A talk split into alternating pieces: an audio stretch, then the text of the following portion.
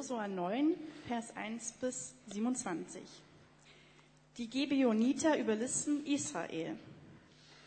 Nun erfuhren alle Könige westlich des Jordans, was geschehen war. Es waren die Könige der Hethiter, Amoriter, Kaaniter, Perisiter, Hiviter und Jebusiter, die im Bergland, in den westlichen Gebirgsausläufern und an der Mittelmeerküste bis hinauf in den Libanon lebten.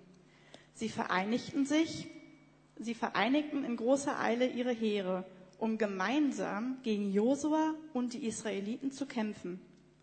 Als die Einwohner Gibeons jedoch hörten, was Josua mit Jericho und Ai getan hatte, dachten sie sich eine List aus. Einige gingen als Boten zu Josua. Sie beluden ihre Packesel mit verwitterten Satteltaschen und alten, zerschlissenen und geflickten Weinschläuchen. Sie zogen abgetragene, zerlumpte Kleidung und geflickte Sandalen an und nahmen trockenes, altes Brot mit auf die Reise.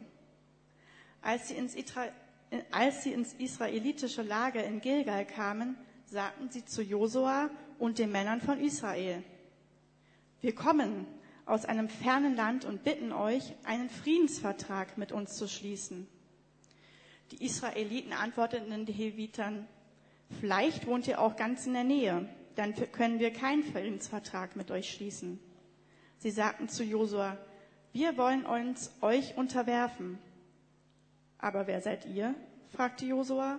Woher kommt ihr? Sie antworteten, wir kommen aus einem weit entfernten Land. Wir haben von der Macht des Herrn, eures Gottes, und von seinen Taten in Ägypten gehört. Wir haben auch gehört, was er mit den beiden Amoriterkönigen östlich des Jordans gemacht hat. Mit König Sihon von Heschbon und König Og von Baschan, der in Ashtaroth lebte. Deshalb haben unsere Anführer und unser Volk uns beauftragt. Packt Proviant für die Reise und zieht den Israeliten entgegen.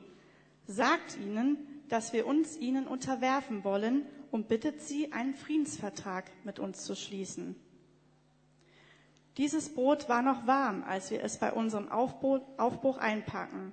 Seht selbst, wie alt und vertrocknet es jetzt ist. Diese Weinschläuche waren neu, als wir sie füllten. Jetzt sind sie alt und zerschlissen. Und unsere Kleider und Sandalen sind von der sehr langen Reise abgetragen. Die Israeliten prüften das Brot der Ankömmlinge, aber sie befragten nicht den Herrn.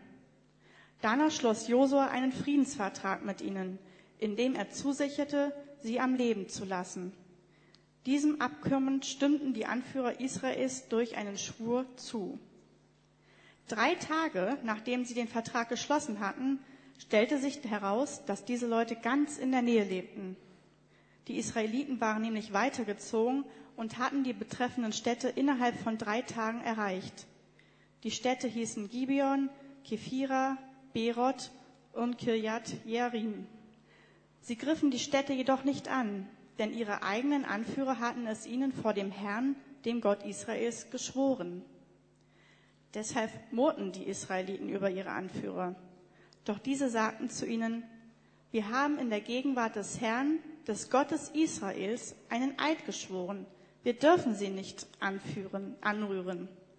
Wir müssen sie am Leben lassen, denn wir würden Gott erzürnen, wenn wir unseren Schwur brechen. Lasst sie leben, aber sie sollen Holz für uns hacken und für das ganze Volk Wasser tragen. Und sie taten, was die Anführer ihnen vorgeschlagen hatten. Josa rief die führenden Gibeoniter zu sich und fragte, warum habt ihr uns belogen? Warum habt ihr gesagt, ihr würdet in einem fernen Land wohnen, wenn ihr doch ganz in unserer Nähe lebt? Ihr sollt verflucht sein. Von jetzt an werdet ihr für alle Zeit als Sklaven für das Haus meines Gottes Holz hacken und Wasser tragen. Sie entgegneten, wir taten es, weil wir erfuhren, dass der Herr, dein Gott, seinem Diener Mose befohlen hat, euch das ganze Land zu geben und alle Völker, die darin leben, zu vernichten. Wir fürchteten um unser Leben, darum haben wir es getan. Jetzt sind wir dir auf Gedeih und Verderb ausgeliefert. Verfahre mit uns, wie du es für gut und richtig hältst. So verschonte Josua sie und erlaubte den Israeliten nicht, die Gibeoniter zu töten. Doch damals machte er die Gibeoniter zu Holzhackern und Wasserträgern für das Volk und für den Altar des Herrn, welchen Ort der Herr auch immer dazu erwählen würde. Dies gilt noch heute.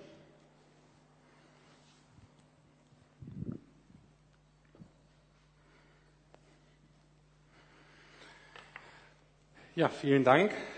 Das ist, vielleicht überrascht euch das, aber das ist einer meiner Lieblingsgeschichten in der ganzen Bibel. Ich finde die fantastisch und ich werde versuchen, sie euch auch ans Herz ähm, zu legen. Und es ist, ähm, dieser Text führt uns jetzt direkt in die vierte Predigt äh, meiner Predigtreihe mit dem Titel Jesus im Alten Testament.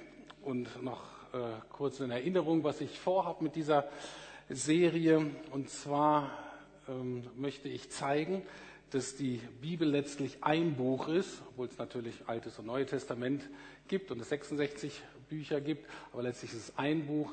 Letztlich, obwohl er sehr viele menschliche Autoren benutzt hat, ist es ein Autor, nämlich der Heilige Geist, mit einer Kernbotschaft. Und als Hintergrund seht ihr immer dieses Bild. Das ist ein Werk von einem amerikanischen Künstler, der mal die Querverweise aus dem Alten Testament ins Neue Testament dargestellt hat. Und da kann man sehen, ähm, beziehungsweise sehen kann man es nicht, nachzählen braucht ihr es nicht, ähm, aber es sind ungefähr 1600 Querverweise aus dem Alten Testament ins Neue Testament. Und daran wird deutlich, dass das wirklich ein Werk ist, ein Buch, dass das alles miteinander verbunden ist. Und ich möchte ihm zeigen, dass Gott sich insgesamt nicht verändert hat und dass er sich auch in seiner Botschaft nicht verändert hat und möchte zeigen, dass es insgesamt in der ganzen Bibel eben letztlich um Jesus geht oder aber um das, wofür Jesus steht. Ähm, und heute soll es eben über diese unverdiente Gnade äh, gehen. Das ist ein Konzept, was uns aus dem Neuen Testament sehr vertraut ist, aber was wir im Alten Testament vielleicht nicht so schnell finden wo wir es nicht so merken, dass es eigentlich auch darum geht. Mir ist auch wichtig zu zeigen, dass dieser Gnadenaspekt eben keine Erfindung des Neuen Testaments ist oder dass Jesus gnädig ist, während der Gott im Alten Testament es nicht ist, sondern deutlich zu sein, dass es schon immer zu Gottes Wesen gehört, gnädig zu sein, aber dass auch sowas wie Strafe oder sowas eben auch dazugehört und wie das zusammenhängt, möchte ich euch heute zeigen. Es geht heute um drei Gruppen oder drei Protagonisten oder drei Personengruppen. Äh, und zwar einmal um Josua und Gottes Volk. Das gucken wir uns an an dieser Geschichte, wie ist das zu bewerten. Dann gucken wir uns diese sogenannten Gibeoniter an. Und dann natürlich Gott und was wir von dem so zu halten haben in dieser Geschichte. Ich muss euch jetzt leider ein bisschen Hintergrundinformationen geben. Ähm, und ähm, einige von euch, die so ganz neu zur Bibel kommen, kann das sein, dass jetzt heute äh, viele Dinge hört, wo ihr denkt, hm, keine Ahnung, das habe ich noch nie gehört, kann ich gar nicht einordnen. Dann kommt doch danach zu mir, dann erkläre ich euch das nochmal ähm, sehr gerne. Ähm, aber ich versuche diese ganze Geschichte kurz einzurahmen. Erst einmal steht die im Buch Josua. Und nur so als kleine Hintergrundinformation im Alten Testament, im Hebräischen, haben die Namen oft eine Bedeutung. Und da ist es einfach schon mal wichtig zu wissen, dass Josua eben die gleiche Bedeutung hat wie Jesus, nämlich Gott ist Rettung. Sowas ist immer ganz gut, einfach, ähm, wie soll ich sagen, nebenbei äh, als Hintergrundinformation mal mitzunehmen. Josua und Jesus hat eigentlich die gleiche Botschaft. Dann zeigt mal die Karte, das ist nämlich das Land, um das es geht. Und zwar hat sich das Volk Israel über mehrere Jahrhunderte so als langsam als Nation geformt. Da gibt es einen Abraham, der ist wichtig. Dann gab es eine Zeit in Ägypten, die war zwar hart, aber die war auch wichtig, damit das Volk so eine Identität bekommt. Ähm, dann ist Moses eine ganz entscheidende Person. Moses hat dem Volk sozusagen eine Verfassung gegeben, also eine Art Rechtsgrundlage mit den zehn Geboten und noch vielen anderen Anweisungen. Und so hat sich dadurch eigentlich aus so einer Truppe hat sich dann so eine Nation gebildet. Und was der Nation noch fehlte, war ein Land. Und in Josua geht es eben darum, um diese Landeinnahme. Ähm, das sollte Mose nicht machen, sondern das sollte der Nachfolger von Mose machen, nämlich Josua. Ähm, das, Im Hintergrund steht da natürlich immer so dieses Thema Kriege und wie kann Gott und so weiter. Das sind ja Aspekte, die für uns sehr schwierig sind. Ähm, sind sie auch, darauf kann ich heute leider nicht eingehen. Also ich hoffe, dass ich dieses Jahr noch ganz gezielt über dieses Thema ähm, reden werde, aber das kann ich heute eben, es wird so ein bisschen angedeutet, aber vielleicht nicht alle Fragen dazu befriedigend beantwortet. Aber bei dieser Landeinnahme, überhaupt bei der Beziehung zu den umliegenden Völkern, gab es zwei verschiedene Strategien. Mit den allermeisten sollte es so laufen, dass man hingehen sollte, also Israel hingehen sollte und erstmal ein Friedensangebot äh, schicken, zwar unter gewissen Bedingungen, aber das war das kein Krieg und wie können wir irgendwie miteinander in Verbindung äh, treten oder nebeneinander existieren, miteinander existieren. Die Ausnahme war allerdings die Kanaaniter. Das sind, die haben da in diesem Gebiet äh, gewohnt und das Gebiet, worum es bei uns geht, ist das, was in der Mitte steht bei Benjamin. Da gibt's, ist das Stadt Jericho und Ai und Gibeon ist da so ziemlich im, im, im Zentrum. Ist alles nah beieinander, alles so um Jerusalem ähm, herum.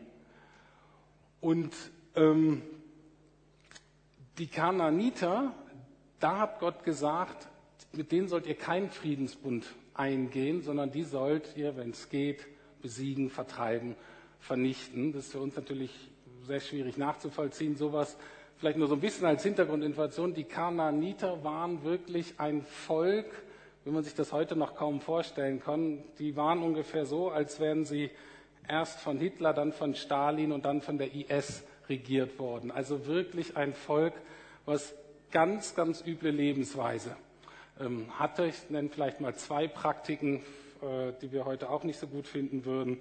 Das eine ist zum Beispiel, dass sie äh, Tempelprostitution geübt haben. Das heißt, ein Gottesdienst war für die ganz oft ganz selbstverständlich mit äh, Prostitution verbunden. Also man hat Menschen dafür bezahlt, äh, zu gewissen sexuellen Praktiken und hat dann noch gedacht, dass man den Göttern damit eine Freude macht oder die Götter sozusagen gnädig stimmt. Das war also das eine. Und das andere, äh, was besonders war für diese Kanaaniter, war, dass sie oft ihren Göttern Kinder geopfert haben. Es wird dann so geschrieben, die haben die Kinder durchs Feuer gesandt, also die haben praktisch ihre Kinder verbrannt, um ihre Götter irgendwie äh, zufriedenzustellen. Wenn man sich das anguckt, würde man heute vielleicht sagen, das ganze Leben von diesen Völkern war von A bis Z eigentlich okkult belastet. Ähm, wirklich vom Bösen ähm, durchdrungen. Und deswegen hat Gott gesagt, mit diesen Völkern sollt ihr gar keine Verbindung eingehen, weil immer die Angst war, wenn die bei euch bleiben, die werden euch negativ beeinflussen, die werden euch von Gott wegbringen. Deswegen hat Gott Israel diesen ganz klaren Auftrag gegeben, diese Völker gegen die sollt ihr Krieg führen, die sollt ihr besiegen. Okay, das sind so die Rahmenbedingungen. Und in diesem Bereich, da Benjamin ist halt so ein Schlacht nach der anderen. Das war so, sind alles so Stadtstaaten und so. So haben die sich organisiert in unterschiedlichen Bündnissen und so weiter. Gut. Die Gibeoniter sitzen also da in der, in der Mitte und merken so, wie die Städte drumherum so eingenommen werden und sagen, meine Güte, gegen die Israeliten haben wir keine Chance. Da hilft uns nur eine List. Also sie haben Angst und dann ersinnen sich eben diese List aus, dass sie sagen, sie kommen von weit her und so weiter äh, und wollen halt den Deal haben wie die anderen Völker, ähm, nämlich einen Friedensvertrag. Und Josua und die anderen Leute glauben halt den äh, Gibeonitern, lassen sich da reinlegen und die kommen dann wirklich mit heiler Hand, äh, mit heiler Haut davon. In Kapitel 10 geht es noch weiter, das ist auch wichtig für die Geschichte kurz danach merken halt die umliegenden kanaanitischen Völker, wow, die haben sich ja, die Gibeoniter haben sich mit Israel eingelassen, die werden richtig ärgerlich und erklären denen den Krieg. Äh, da sie jetzt aber Bündnispartner sind, muss äh, Josua praktisch oder ist verpflichtet, denen zu helfen. Und so ist er da in diesen Kampf mit involviert und so geht es dann weiter. Das ist erstmal so der grobe Überblick und jetzt steigen wir ins Detail ein. Wie können wir diese Geschichte verstehen? Können wir sie interpretieren? Was ist so deren Hauptbotschaft? Und was hat das mit Jesus im Alten Testament zu tun? Wo finden wir da unverdiente Gnade? Der entscheidende Vorwurf, der dieser Text und viele Kommentatoren eben den Israeliten machen, ist folgendes. Die kommen da ja hin, die Gibeoniter erzählen ihre Geschichte und die lassen sich reinlegen. Warum? Weil sie nicht beten. In Vers 14 steht, die Israeliten prüften das Brot der Ankömmlinge, also der Gibeoniter, aber sie befragten nicht den Herrn. Und weil sie den Herrn nicht gefragt haben, sind sie ungehorsam, weil sie eben einen Friedensbund schließen, eben mit den Leuten, wo Gott ganz klar gesagt hat, mit denen dürft ihr keinen Friedensbund schließen. Also, sie haben nicht gebetet und deswegen werden sie ungehorsam. Und die Frage ist ja, was hätte Gott ihnen denn gesagt, wenn sie gebetet hätten? Und die meisten Kommentatoren sagen ja ganz klar, der hätte denen gesagt, hör mal zu, die legen euch rein, macht sie platt. Und das ist die Frage, ob das wirklich Gott zu sagen war. Aber das lassen wir mal so im Hintergrund. Also Josua war dann in dem Dilemma, Mist, äh, jetzt habe ich dem was versprochen, nämlich ich kann sie nicht bekriegen, jetzt bin ich aber Gott ungehorsam gewesen, was mache ich denn jetzt ähm, äh, mit dieser Situation? Er sagt, na, die müssen wenigstens bestraft werden. Also ganz heil dürfen die nicht davonkommen, die müssen wenigstens bestraft werden, diese Gibeoniter, und sagt, ihr sollt unsere Sklaven sein, ihr sollt unsere Holzhacker und Wasserträger sein. Vers 21 steht, ähm, lasst sie leben, aber sie sollen Holz für uns hacken und für das ganze Volk Wasser tragen. So, das war deren Strafe. Und, ähm, und die Moral von der Geschichte, wenn man sich die so anguckt, ist ähm, für uns als Leute, die mit Gott leben wollen, wir sollen uns nicht auf unseren eigenen Verstand verlassen. Wir sollen nicht voreilig äh, Entscheidungen treffen, ganz besonders dann nicht, wenn es gut läuft im Leben. Ne? Die hatten Sieg errungen in Jericho und Ei und das Leben läuft so richtig gut und wir haben es unter Kontrolle. Und gerade in solchen Situationen vergisst man dann eigentlich zu beten und man macht so sein eigenes Ding. Äh, und deswegen sagte der Text, nein, auch dann seid demütig, haltet inne und fragt Gott um Weisung. Das ist auf alle Fälle richtig, das würde ich euch auch total unterstreichen, ich würde sagen, es ist eine gute biblische Botschaft, das solltet ihr euch alle zu Herzen nehmen. Ähm, aber ich glaube nicht, dass das die Hauptaussage dieses Textes ist, sondern es geht hier eigentlich um was anderes. Und zwar, und da muss ich euch wieder ein bisschen in die umliegenden Geschichten einführen, man kann eigentlich sagen, dass Josua gar nicht unbedingt voreilig handelt, obwohl sie reingelegt wurden, sondern man kann sehen, dass sie eigentlich genauso handeln wie vorher auch schon. Und zwar ein paar Monate vorher in Jericho haben sie genauso gehandelt mit einer Hure, die hieß Rahab. Und diese Hure, die war in Jericho. Und diese Hure ist in der Bibel sehr bekannt geworden. Auch im Neuen Testament wird die manchmal erwähnt und die ist eigentlich immer so eine Glaubensheldin. Also diese Hure wird immer positiv beschrieben. Und das ist nämlich interessant und da kann man die Parallelen zu den Gibeonitern ähm, aufzeigen, weil diese Hure war in der gleichen Situation. Die merkte, ich bin hier in Jericho, die Stadt hat keine Chance äh, und, ähm, und die versteckt praktisch äh, zwei Kundschafter der Israeliten damit die ihr Leben retten. Und weil die ihr Leben rettet, sagt sie zu den Kundschaftern, hör mal zu, ich habe euer Leben gerettet und deswegen bitte ich euch, dass ihr mich und meine Familie verschont als einzige in Jericho. Und das Interessante ist, Gott lässt sich darauf ein. Also es ist eine Hure, die lügt und betrügt. Und dennoch sagt Gott, okay, auf den Deal lasse ich mich ein. Wir lesen das mal. In Josua 2, Vers 9 und 11 und 12 steht Folgendes. Ich weiß, dass der Herr euch dieses Land gegeben hat, sagte sie zu ihnen. Wir haben alle große Angst vor euch. Die Leute fürchten sich entsetzlich. Als wir das hörten, ängsten wir uns schrecklich. Keiner hatte noch den Mut zu kämpfen. Denn der Herr, euer Gott, ist der Gott oben im Himmel und unten auf der Erde. Das singen wir immer so nett, ähm, hat aber viel Implikation. Nun schwört mir bei dem Herrn, dass ihr mich und meine Familie verschonen werdet, weil ich euch geholfen habe.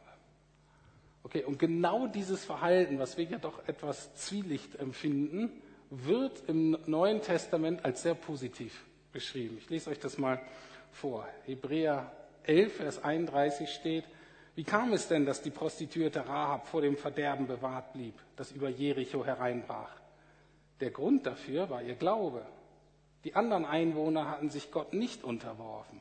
Sie aber hatte die Kundschafter der Israeliten freundlich bei sich aufgenommen.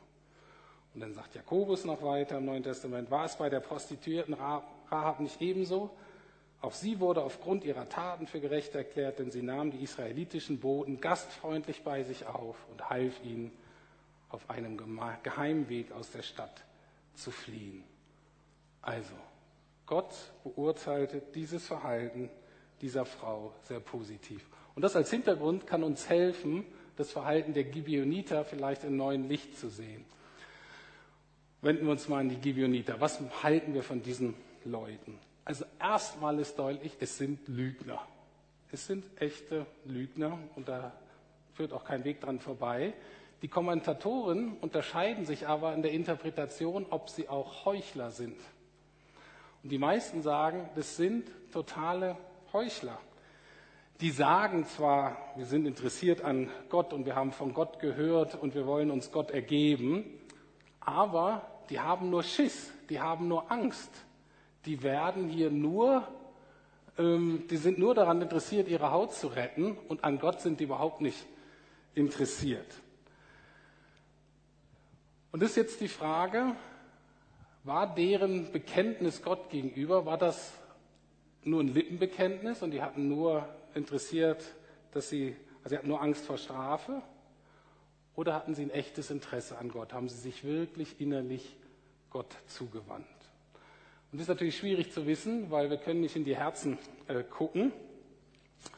Aber Gott kann es. Und ich möchte jetzt einige Argumente dafür liefern, weshalb ich glaube, dass diese Bekehrung echt war. Fangen wir damit an, sie hatten Angst. Wir sagen immer, wir sollen nie Angst vor Gott haben. Ich würde sagen, die hatten völlig zu Recht Angst vor Gott. Was sagen die Gibeoniter? Kapitel 9, Vers 24. Wir taten es, weil wir erfuhren, dass der Herr, dein Gott, seinem Diener Mose befohlen hat, euch das ganze Land zu geben und alle Völker, die darin leben, zu vernichten. Wir fürchteten um unser Leben, darum haben wir es getan.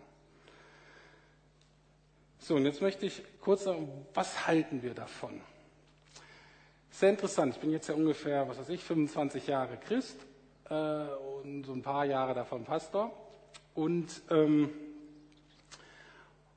und jede Kirche, jede Generation ist natürlich gewissen Einflüssen unterlegen. Und da so die richtige Balance zu finden, ist gar nicht so einfach.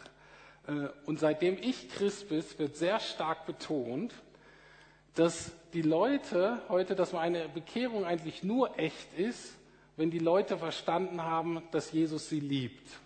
Und wenn die Leute sich Gott anschauen und Jesus anschauen und so begeistert sind davon, wie er ist, dass sie nur mit ihm Zeit verbringen wollen und dass sie werden wollen, wie er ist. Und das ist dann echte Liebe zu Gott und das ist dann eine echte Bekehrung. Wir sagen mal, das ist keine echte Bekehrung, wenn die nur Angst vor Strafe haben. Wenn die sagen, oh Gott ist so heilig und ist der Richter und der Strafenstreich, dann sagen wir, Angst ist ein schlechter Ratgeber. Angst kann nie von Gott kommen.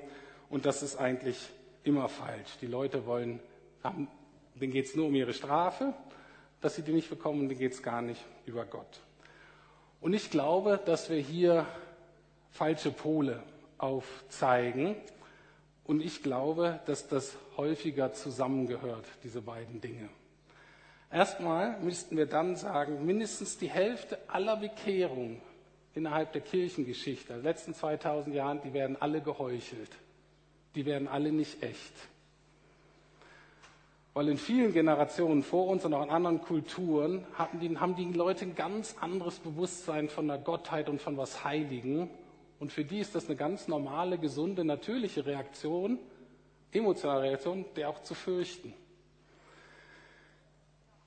Und wenn wir ins Neue Testament gehen, ist hier ein Punkt oder der zentrale Punkt, weshalb wir überhaupt wissen, dass Gott uns liebt, dass wir sagen, Gott, also Jesus, hat die, unsere Strafe auf sich genommen. Das heißt, es gibt Strafe. Und wenn es Jesus nicht gäbe, dann müssten wir selber für unsere Strafe aufkommen. Das heißt, das Bild ist dahinter, Gott ist der gerechte Richter und wir alle müssen uns mit unserem Leben vor ihm verantworten. Und da sind einfach Dinge in dem Leben, wir sagen müssen, das ist nicht in Ordnung. Und wenn wir denken, wenn wir jetzt so Gott begegnen, dann passiert was, was ich eigentlich mir nicht wünsche, was nicht gut ist, aber was gerecht ist. Und natürlich ist es so, dass wenn man Gott dann so begegnet, dass dann man merkt, wow, der trägt die Strafe für mich und dass das Leben, die Beziehung zu Gott dann nicht immer mit Angst geprägt ist und dass dann Liebe entsteht und Vertrauen und Dankbarkeit für das, was er tut. Aber anfangs als Ausgangspunkt kann eben manchmal auch eine Angst stehen. Genau wie bei der Hure Rahab, genau wie bei den Gebionitern. Wenn jetzt nichts passiert und mein Leben so weiterläuft, dann wird Gott mein Leben auslöschen müssen. Zwei Beispiele. Ich glaube sogar, dass es Teil von Gottes Gnade und Liebe ist, dass wir so empfinden können. Eines der bekannten Kirchenlieder überhaupt in der westlichen Welt ist Amazing Grace. 300 Jahre alt. Das kennen bestimmt fast alle von euch auch, die irgendwie mehr als fünf Jahre Christ seid. Ganz bekanntes Lied von einem äh, ehemaligen Menschenhändler, Sklavenhändler, der dann äh, Christ wurde. Und eine Zeile da drin sagte, es war Gottes Gnade, die mich gelehrt hat, ihn zu fürchten. Also ein Mann, dessen Herz so hart geworden ist, der so brutal geworden ist, der nichts mehr fürchtete, der, ähm, der sein eigener Herr war, der über Leben und Tod und Leid und Unrecht selbstständig entschieden hat. Der hat gemerkt, er ist Gottes Gnade begegnet und die Gnade hat unter anderem die Herrschaftsverhältnisse zurechtgerückt und sagt, hier auf meinem Sklavenschiff da entscheide ich und sage, was richtig und falsch ist. Da sind aber so gruselige, grausame, schreckliche Dinge. Und ich mir jetzt vorstelle, es gibt einen Gott der Liebe, der Gerechtigkeit, der Heiligung und der sieht das, dann habe ich ein echtes Problem. Ich kann nur von meiner eigenen Bekehrung auch erzählen. Ich hatte ein sehr gutes Elternhaus, so halb christlich. Ähm, Jesus hat nicht so eine große Rolle gespielt, die Bibel auch nicht, aber die Liebe Gottes hat eine große Rolle gespielt. Und dies wurde sehr gut verkörpert durch meine Mama, die wirklich eine sehr beeindruckende, sehr liebevolle, sehr hingebungsvolle Frau ist. Und ich bin immer aufgewachsen mit einem Gottesbild, das war nur Liebe, und das Papa im Himmel und er macht immer alles gut und es wird alles gut. Und ich war so wirklich so eingebettet und das war auch sehr schön. Ähm, aber an einem Tag, 18 oder 19, ich weiß nicht mehr genau, hat Gottes Gnade mir die Augen geöffnet. Ich war nämlich gerade dabei, ein Menschenleben ziemlich zu ruinieren und habe Dinge getan, wo ich plötzlich merkte, wow, das ist ja total daneben. Ich habe zum ersten Mal die Last der Verantwortung für mein Leben empfunden, meine eigene Schuld und hatte dann, das hat, hatte mir vorher keiner erzählt, ich habe es nie gehört, es war, war nicht Teil der Lehre meiner Familie, aber dann hat der Heilige Geist mir gezeigt, Rüdiger, wenn du jetzt Gott begegnest, dann muss der dich einfach draußen lassen. Du kannst, so wie du bist, passt du nicht zu Gott. Und ich hatte eine ganz kurze Phase der richtigen Angst und der Erschütterung und dachte, wow, wenn jetzt nichts passiert, dann ist mein Leben dahin. Bei Gott habe ich keine Chance. Und es war auch, dieser kurze Moment war auch der Beginn meines Lebens mit Gott. Eine echte Furcht vor dem, was ich in meinem Leben gesät habe und was ich als Ernte einfahren werde. Und das wäre nicht gut. So, jetzt ist die Frage nur das zu zeigen, Gnade und Angst vor Strafe, eine Furcht vor Gott, zu merken, wow, kann gefährlich mit dem werden. Das muss sich nicht gegenseitig ausschließen, das kann sich auch bedingen und begünstigen. Jetzt ist ja die Frage, deswegen erzähle ich das hier alles, ist die Bekehrung der Gibeoniter echt? Haben sie vielleicht doch ein Interesse an Gott oder sind sie nur egozentrisch? Es gibt vier weitere Hinweise in den nächsten Kapiteln, die darauf hindeuten, dass die Bekehrung echt ist. Erster Hinweis ist, die bekennen sofort ganz ehrlich, dass sie gelogen haben. Es ist immer ein Zeichen von echter Buße und Umkehr, von echter Reue, dass man sagt, okay, jetzt erzählen wir mal wirklich, was mich hier motiviert hat und man erzählt eben das, wo man Dreck am Stecken hat. Erstes Zeichen von echter Umkehr. Zweites Zeichen, sie sind sehr demütig. Die kommen nicht zu Josua und zu Gott und sagen, hör mal zu, ihr seid hier und wir sind hier Und klar seid ihr ein bisschen stärker, aber wir sind auch wer. Und wir handeln jetzt mal hier so die Bedingungen aus, äh, wie wir miteinander äh, klarkommen können. Ähm, sondern die sagen ganz eindeutig, wir dienen dir, du hast zu entscheiden. Vers 25 steht, Kapitel 9, jetzt sind wir dir, also Josua und damit Gott, auf Gedeih und Verderb ausgeliefert, verfahre mit uns, wie du es für gut und richtig hältst. Ein Zeichen echter Bekehrung. Man stellt Gott keine Bedingungen. Man sagt nicht, ja, du kannst mich gerne retten, aber nur wenn das und das und das und das. Wenn man so ist, dann hat man es noch nicht so ganz verstanden, mit wem man es eigentlich zu tun hat. Dritte Indiz darauf, dass es echt ist, ist, dass diese Volksgenossen, also eigentlich die anderen vorher befreundeten Stämmen oder bekannten Stämmen, die fangen an, die zu bekriegen. Das ist ja ein Hinweis darauf, dass die wirklich merken, wow, die Gibeoniter, die meinen es ernst mit Israel und ihrem Gott, deren Gott. Warum? Weil sonst hätten die ja gedacht, ja, ist ja fantastisch. Unsere Leute haben jetzt eine Beziehung zu Israel. Das sind ja die perfekten Spione. Die können wir doch benutzen und damit Israel untergraben. Und die haben aber wohl sofort gemerkt, mit den Gibeonitern ist da nichts mehr zu machen. Die kriegen wir nicht gegen Israel aufgestattet. Die haben echt einen Friedensbund. Und was machen die? Die greifen dann ihre eigenen Leute an. Und der vierte Grund, und das ist so ähm, auch vielleicht auch der deutlichste, wenn man Gibeon in der Konkordanz, also eine Konkordanz ist äh, ein Werk, wo man ein Wort eingeben kann und dann findet man immer das, wo das in der Bibel ist. Okay, kriegt man so einen guten biblischen Überblick. Äh, und wenn man das Wort Gibeon eingibt, dann merkt man in allermeisten Stellen, dass Gibeon und die Gibeoniter sich anscheinend wirklich vollkommen geändert haben.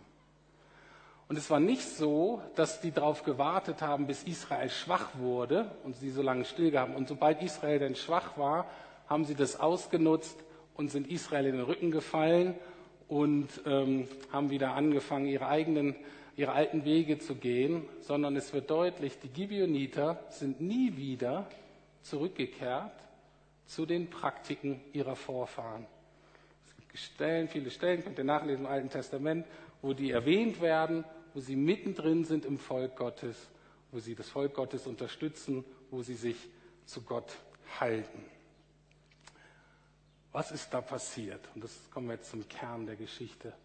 Wie kann diese Veränderung bei diesen Menschen, ähm, wie kann man die erklären? Und zwar, wenn man die Geschichte von dem verfolgt durchs Alte Testament, werden die oft Tempeldiener genannt. Und man erkennt nicht sofort, dass da von den Gibeonitern geredet wird. Die ganz korrekte Übersetzung von diesen Menschen ist einfach, das sind von Gott Geschenkte. Das sind von Gott Geschenkte für den Tempeldienst. Das muss ich erklären. Also Tempel war ja damals Zentrum des sozialen Lebens, aber vor allem des geistlichen Lebens. Im Tempel oder erst in der Stiftshütte war dann Gottes Gegenwart und natürlich wurde das organisiert. Ne? Also wir haben jetzt hier auch einen Pastor, eine Sekretärin und alle möglichen Mitarbeiter und Jugendleiter und was weiß ich, was wir alles haben, damit der Laden hier läuft. Und das war natürlich damals noch ein viel größerer Laden. Da gab es alle möglichen Jobs, die man hatte. Da gab es die Sänger und die Priester und so weiter. Und da gab es alle möglichen Aufgaben, die vergeben wurden. Und die Gibeoniter waren letztlich ein Zusatzgeschenk Gottes für den Tempeldienst. Das waren die, die von Gott extra geschenkt wurden, um alle diejenigen zu unterstützen, die vorher eingeteilt waren. Das wäre sowas jetzt, am ersten Gottesdienst sitzen hier immer unsere Jüngerschaftsschule, die MC, und die haben immer im zweiten Jahr jemand, der noch so unterstützt. Also jemand, der das erste Jahr gemacht hat, im zweiten Jahr unterstützt. Und das wäre sowas, wenn diese Person, jetzt zurzeit ist das Niki oder Laura, wenn die einfach ein extra Geschenk für die Lukasgemeinde wären, die würden einfach sagen, Niki und Laura, die habt ihr jetzt bis deren Lebensende für euch als Lukasgemeinde umsonst und die sind einfach da, um euch zu unterstützen. Da würden wir sagen, ein echtes Geschenk. Das wäre ja wirklich ein wahnsinnig tolles Geschenk. Und so waren die Gibeoniter letztlich, sie waren die Tempeldiener. Und jetzt müssen wir uns mal vorstellen, das waren die Leute, die vorher, wenn die an Gottesdienst dachten, an zwei Sachen dachten. An Sex mit Prostituierten und an Kinderopfer. Aber was sollten sie werden? Sie sollten Holzhacker werden. Das heißt, sie mussten das Holz hacken für das Feuer, für die Opfer am Tempel. Tieropfer natürlich äh, bei Israel. Und die sollten das Wasser zur Verfügung stellen für die Reinigungsrituale, für die Waschung und wahrscheinlich auch einfach zum Sauber machen. So, das behalten wir im Hintergrund. Ich komme gleich nochmal drauf zurück. Was ist mit Gott? Was machen wir? Wie verstehen wir Gott? Was möchte Gott uns über sich selbst sagen in dieser Geschichte? Ich bin davon überzeugt, dass Gott den Gibeonitern die ganze Zeit gnädig sein wollte. Und dass er, dass der Vorwurf, der da steht, aber die haben Gott nicht gefragt, dass nicht das Problem ist, dass Gott gesagt hat, siehst du, ich hätte euch gesagt, ihr macht die platt, sondern weshalb hätte Gott gefragt werden wollen? Er hätte sich so gewünscht, wenn er Josua mit von Anfang an mit hätte einweihen können in seinen genialen Plan der Gnade. So hat er es dennoch gemacht, aber Josua hat es nicht so ganz schnell verstanden. Aber wichtig ist hier Punkt, ist, ist für mich der Punkt, dass Gott die ganze Zeit den Gibeonitern gnädig sein wollte und ihnen Leben schenken wollte und nicht nur gezwungenermaßen, weil er jetzt nicht anders konnte, weil Josua ist ja diesen Bund eingegangen. Man hat sonst das Problem, dass, äh, dass Josua jetzt praktisch diesen Bund eingegangen ist und die jetzt leider dieses Volk der Gibeoniter nicht mehr umbringen kann und Gott sich jetzt praktisch sozusagen zähneknirschend daran halten muss, äh, weil er jetzt auch gebunden ist äh, an diesen Deal, den Josua da übereilt eingegangen ist. Und jetzt ist die Frage, warum bin ich davon überzeugt, dass dem nicht so ist? Und zwar ganz einfach, ähm, das wird deutlich am zehnten Kapitel. Ich habe es ja schon angedeutet, ich sage es nochmal. Also die umliegenden Völker, die anderen kananitischen Völker merken, Gibeon hat einen Friedensbund mit Israel eingegangen, die sind uns sozusagen Rücken gefallen, wir erklären ihnen den Krieg. Wenn Gott jetzt wirklich gewollt hätte, dass die Gibeoniter vernichtet werden, was hätte der sich gedacht? Der hätte gedacht, das ist ja klasse, jetzt bringen die sich selber um. Da geht gar kein Israelit bei drauf, jetzt gehen die, machen die sich selber platt, das ist ja wunderbar. Das wäre ja eigentlich die geschickteste Lösung dieses Dilemmas. Josua macht nichts, die bringen sich gegenseitig um. Es ist aber nicht so. Was macht Gott stattdessen? Die Gibeoniter rufen um Hilfe Josua ist noch so ein bisschen unschlüssig scheint. Und Gott spricht zu Josua und sagt, ich möchte auf alle Fälle, dass du den sofort zur Hilfe eilst. Und dann, und das müsst ihr selber lesen, weil es wirklich erstaunlich ist, Gott hilft denen nicht einfach so, sondern Josua 10 ist das Kapitel mit den allergrößten Wundern im ganzen Alten Testament. Gut, Jona war auch nicht schlecht, gibt auch so ein paar andere, ist vielleicht ein bisschen schwierig, das so ganz zu vergleichen. Aber es ist eine Kategorie von Wunder, die absolut erstaunlich ist. Josua 10 ist so ein Kapitel, wo man das liest und jeder, der halbwegs aufgeklärt ist, sagt, das kann überhaupt nicht passieren. Das geht überhaupt nicht. Ne? Alle Naturgesetze aus, dem, äh, aus den Angeln gehoben für eine kurze Zeit. Gott macht, nur um die Gibeoniter zu retten, fährt er richtig auf und macht absolut Riesenwunder. Und daran zeigt er, dem ist es so wichtig. Und der zentrale Vers steht in Josua 10, Vers 14. Völlig versteckt, habe ich jetzt auch eigentlich erst so richtig entdeckt. Da steht, niemals vorher oder nachher hat es einen Tag gegeben, an dem der Herr eine solche Bitte eines Menschen erhörte. Denn der Herr kämpfte für Israel. Wusstet ihr, dass da steht, Josua 10, in diesem ganzen Gekämpf und diesem ganzen Komisch und Lügen und Betrügen steht folgender Satz. Niemals vorher und nachher hat es einen Tag gegeben, an dem der Herr eine solche Bitte eines Menschen erhörte. Nämlich Josuas Bitte, wo es Gott natürlich ihm ins Herz gelegt hatte, sagt, ja gerne, die Gibeoniter brauchen Rettung. Und spätestens, wenn man sowas liest, muss es Klick machen, muss sagen, Gott, was soll denn dieser Satz? Der ist ja extrem. Was hat denn der hier zu suchen im Alten Testament? Und spätestens dann sollte es anfangen, so ein bisschen zu klicken und sagen, ah, Josua, Gott rettet. Und dieser Satz erinnert an einen anderen Mann, der Gott gebeten hat, um Menschen zu retten, die es nicht verdient hatte, haben. Jesus von Nazareth am Kreuz. Vater, vergib ihnen, denn sie wissen nicht, was sie tun. Jesus betet für seine schlimmsten Feinde, für diejenigen, die er ans Kreuz gebracht hat, und Gott erhört.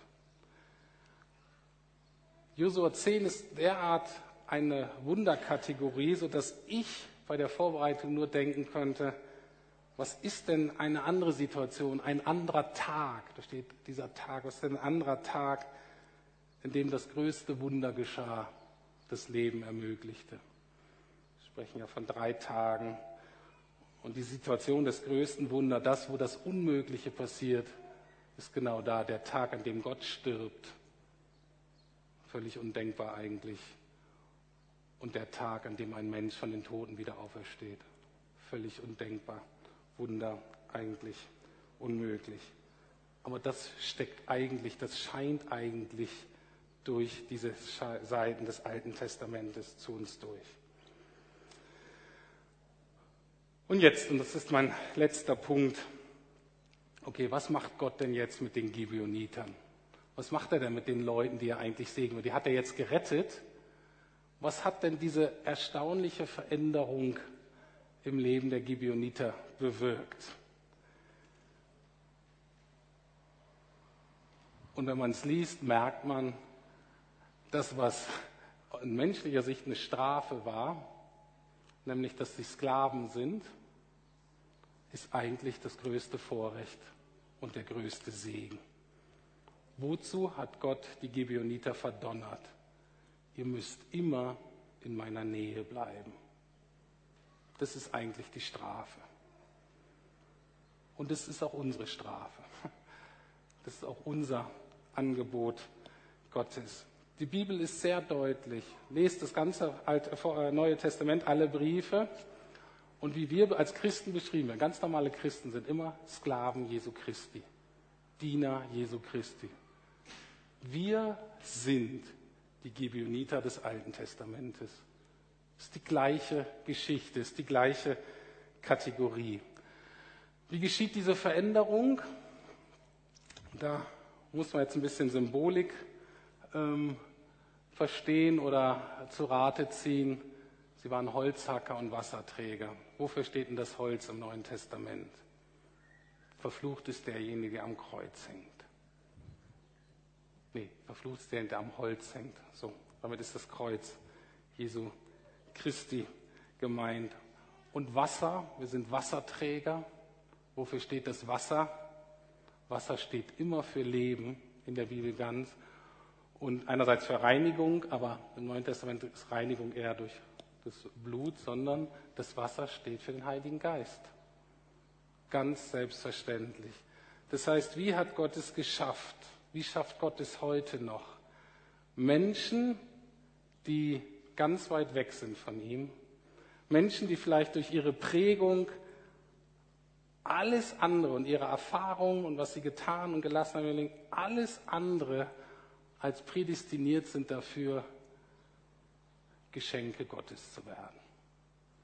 Und das ist die Frage, die ich an euch heute Morgen habe.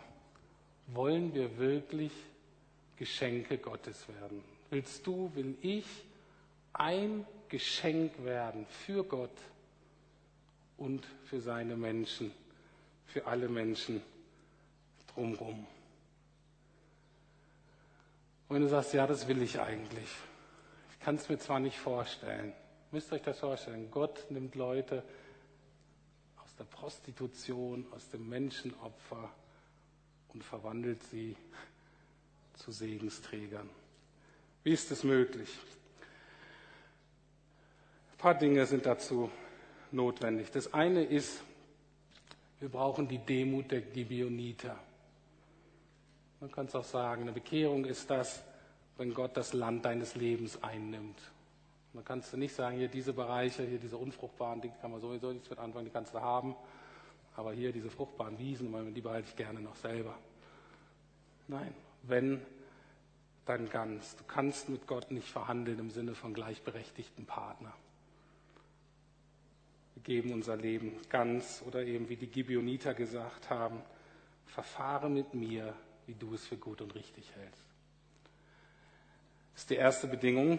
Aber die zweite ist, wie werden wir jetzt wirklich ein Geschenk, wie werden wir uns verändern? Und es ist eben nur, es geht nur in der Gegenwart Gottes. Es geht nur in der Nähe Gottes. Wie werden wir Holzhacker im Sinne des Neuen Testamentes? Holzhacker sind die, die sich ganze Zeit mit dem Holz beschäftigen. Das sind die, die sich die ganze Zeit mit dem Kreuz beschäftigen. Aber, und das ist mir wichtig geworden, habe ich vorher auch noch nicht dran gedacht, es sind Holzhacker. Die bereiten das Holz so vor, dass andere was davon haben. Es sind keine Tischler, die da schnitzen und so weiter und sich für sich selber äh, äh, irgendwelche Gartenzwerge schnitzen für ihren Vorgarten. Es sind diejenigen, die das Holz des Kreuzes so vorbereiten, vielleicht auch in so kleinen Portionen, dass andere, der der Nächste, der es noch nicht kennt, was davon hat. Das ist das eine. Und das zweite, wie werden wir Wasserträger? Nun, das ist die Frage, wie kann Menschen Teil werden? Wie können die davon profitieren, von dem Leben, was Gott mir schenkt? Und es ist ganz einfach und so schwierig. Es ist einfach die Bitte um den Heiligen Geist, immer wieder uns neu zu füllen, uns auszurüsten und zu stärken. Dass wir uns freuen an Gott, dass wir dankbar sind, dass wir gestärkt sind und dass dieses Wasser überfließen kann zu den anderen. Darum ging es. Also, das, was von außen sieht wie Strafe, ist die Einladung in die größte Freiheit, die wir haben, nämlich Sklaven Jesu Christi zu werden. Zu merken, ich werde erst frei von meiner Familienprägung, von der Prägung von Generationen, von meinem Eigenwillen, in der ganz engen Bindung mit Gott. Und diese Veränderung geschieht aber wirklich nur in Gottes Gegenwart. Ich gebe euch zwei Minuten Zeit ähm, und nehmt die Frage einfach mal ins Gebet mit in eure Gedanken.